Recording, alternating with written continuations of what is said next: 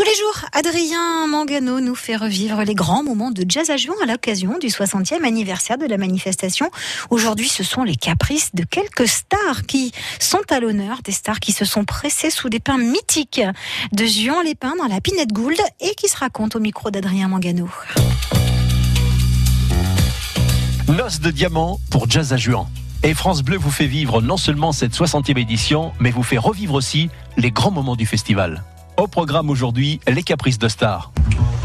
Il y en a eu, hein toutes les stars. Mais il y en a un qui était, qui était pas mal, puis quand même il a contribué complètement à la, à la légende de, de Juan. C'est Miles Davis. Hein. Renaud Duménil, responsable communication événementielle à Antibes Jean Lépin. Miles Antibes, vous savez, c'est aussi les, les vacances, hein, parce que à l'époque, euh, il venait plusieurs jours, etc., etc. En 84, par exemple, il nage tous les jours quand il joue pas. Son médecin lui a bien recommandé de ne pas faire les deux à la fois.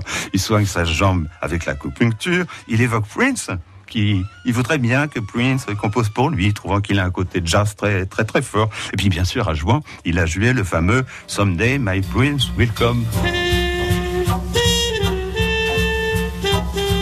Un jour mon prince viendra, ben oui. Et le prince, eh ben, c'est lui hein, d'ailleurs. Et bon prince, hein, parce qu'à la fin de son concert de 84, eh ben, il enlève ses lunettes, il s'essuie le visage et il envoie princièrement, faut le dire, quelques gouttes de sa sueur au public.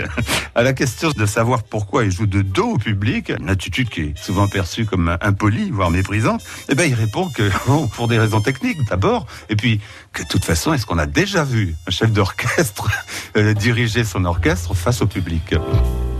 Un artiste à présent qui a bien connu Miles Davis. Il fut son bassiste et producteur dans les années 80. Comment ça va? C'est Marcus Miller à France Bleu. Peace and love. Oui, c'est Marcus Miller, un habitué de Juan. Mais cet été 2016 allait être particulier. Au moment où le soleil se couche dans la Pinette Gould, Marcus Miller dédie un titre aux familles des victimes des attentats de Nice. Maintenant, c'est l'heure pour faire une dédicace à toutes les familles des victimes de Nice. Habituellement, je joue ce morceau pour faire une dédicace à mes ancêtres qui étaient des, esclaves. Mais ce soir, je voudrais, avec ce morceau, faire une dédicace à toutes les victimes et leurs familles. C'est incroyablement difficile avec les mots français, avec les mots anglais, pour exprimer ce que j'ai senti. Jazz à Juan, le festival de toutes les émotions que l'on retrouve demain pour un nouvel épisode. Et la chronique d'Adrien Mangano est à retrouver sur France